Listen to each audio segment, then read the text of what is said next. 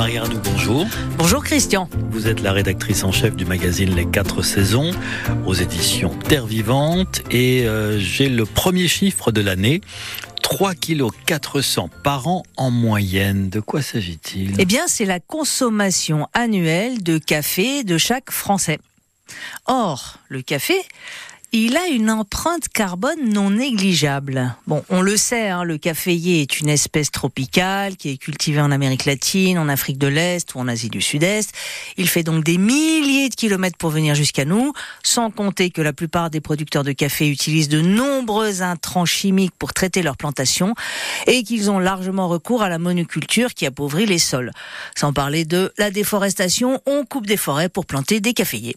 Et l'empreinte carbone, Marie, elle pèse lourd. Hein. Eh bien oui, parce qu'au final, une étude a montré qu'elle représenterait près de 5 kilos de CO2 par kilo de café avant torréfaction.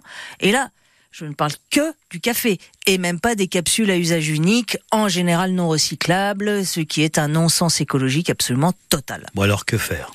Eh bien certains, comme Barnabé Chaillot, qui est un YouTuber isérois, passionné par les énergies renouvelables et l'autonomie alimentaire, ont tenté le chafé un café de châtaigne. Ça tombe bien, des châtaignes on en a en Isère, notamment dans les Chambarans.